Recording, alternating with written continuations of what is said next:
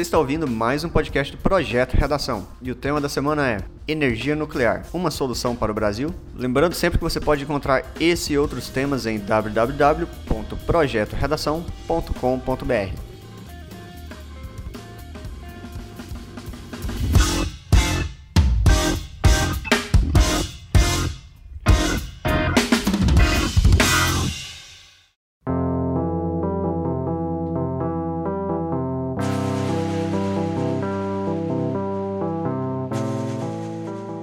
E aí, tudo bem, pessoal? Tá chovendo pra caramba. Bom, o tema da semana ele é uma pergunta direta, né? E você pode respondê-la concordando ou discordando, desde que argumente bem. Vamos pular direto para os textos, então. O texto 1 é uma matéria do Info Escola com o título Energia Nuclear no Brasil. Bom, esse texto ele traz muitas informações pra gente, tanto para quem vai defender o uso da energia nuclear, quanto para quem vai condenar. Por exemplo, um fato que esse texto trouxe que eu não sabia e eu achei muito interessante é que, fora Angra 1 e 2, que são as usinas nucleares que nós temos aqui né, no nosso país, é, nós temos 3 mil instalações em funcionamento no país todo que usam de alguma forma energia nuclear elas não são usinas, são tanto é, instalações de algum tipo de produção industrial, quanto do campo de saúde e de pesquisa. Por exemplo, na pesquisa rápida que eu fiz aqui, é que tem um líquido, que é derivado de elementos radioativos, que ele funciona muito bem para localizar tumores, né? Ele é absorvido pelo tumor no corpo e fica fácil de você localizar ele, de você detectar, né? E ele não fica no corpo porque ele tem pouca duração. Enfim, muitos de vocês provavelmente não sabiam né, dessas 3 mil instalações, como eu. E se nós não sabemos delas, quer dizer que não aconteceu nenhum acidente grave porque senão nós ficaríamos sabendo. Mas enfim, o texto também fala que apesar disso, né, de todos esses lugares, é a produção de energia nuclear aqui no Brasil é ínfima né? É muito pouca coisa. Em relação, por exemplo, à energia hidrelétrica, que é a nossa maior fonte de energia, né? Que também é uma energia relativamente limpa, né? Caso você queira argumentar que ela é uma ótima saída. É, o texto também lembra que o Brasil é um grande consumidor de energia elétrica, né? Ou seja, isso comprova que é uma preocupação válida. E ele também lembra que boa parte dessa população do Brasil tem acesso à energia elétrica de maneira precária. E tem uma passagem interessante aqui, ó, que eu vou ler.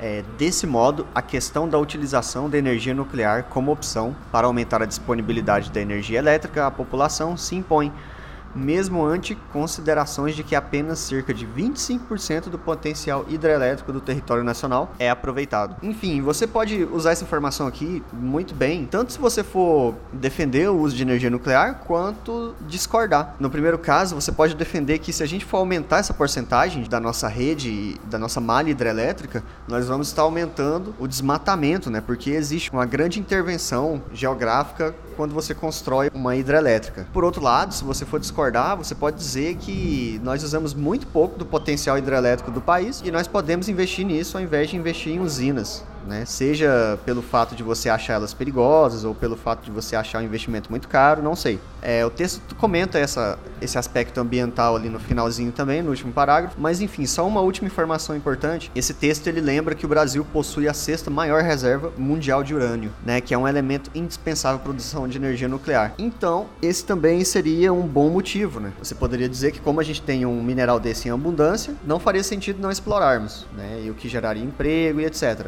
Mas você você também pode dizer que a exploração desse mineral causaria o mesmo impacto ambiental que as hidrelétricas. Né? Esse texto ele tem bastante argumentos para qualquer um dos caminhos que você escolher. Vamos para o texto 2.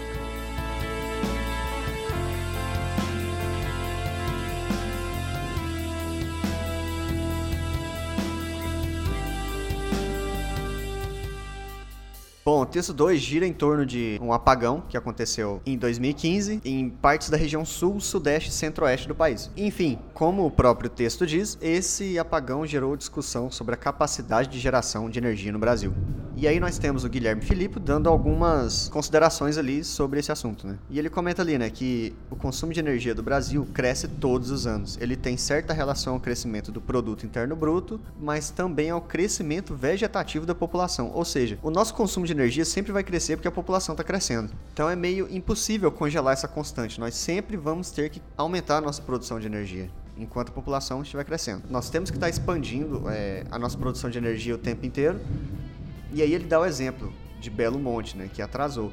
Então, se existe atraso de obra, vai faltar energia em algum momento. Enfim, mais uma vez aqui a gente tem um texto que pode servir de argumento tanto para um lado quanto para o outro. Você pode argumentar que seria mais rápido aumentar a produção de energia construindo usinas nucleares. Né?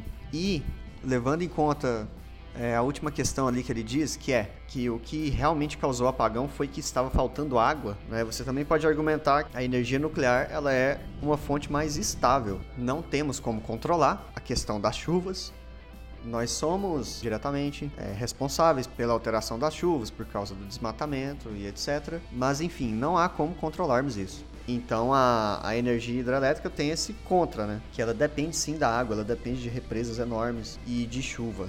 Bom, o texto 3 ele é bem parecido com o texto 2, ele também aborda a questão da crise energética, mas ele é um trecho de entrevista com Adriano Pires e ele aborda uma parte mais política, né? Ele coloca a culpa, a bola da crise energética na mão da má gestão. A crise energética é um problema de gestão e não de falta de água. E o texto 4 é uma charge mostrando uma usina nuclear em que um cara com roupas de proteção diz para uma pessoa, né, para um rapaz: Ok, nem tudo é perfeito, mas ao menos serviu para acabar com o aquecimento global. Né? Nada de estranho na charge, fora o fato de que o rapaz tem duas cabeças. Ou seja, ele está lembrando da questão dos acidentes que a história mostrou pra gente várias vezes que são terríveis, fazem inúmeras vítimas por muito tempo.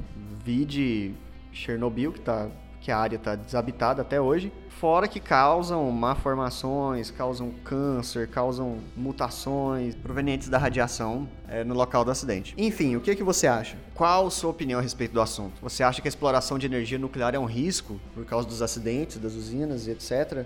Ou você acha que esse risco é ínfimo hoje em dia e que elas são fontes estáveis de produção de energia? Bem, escolha o seu lado, escolha o seu posicionamento, argumente bem e boa escrita.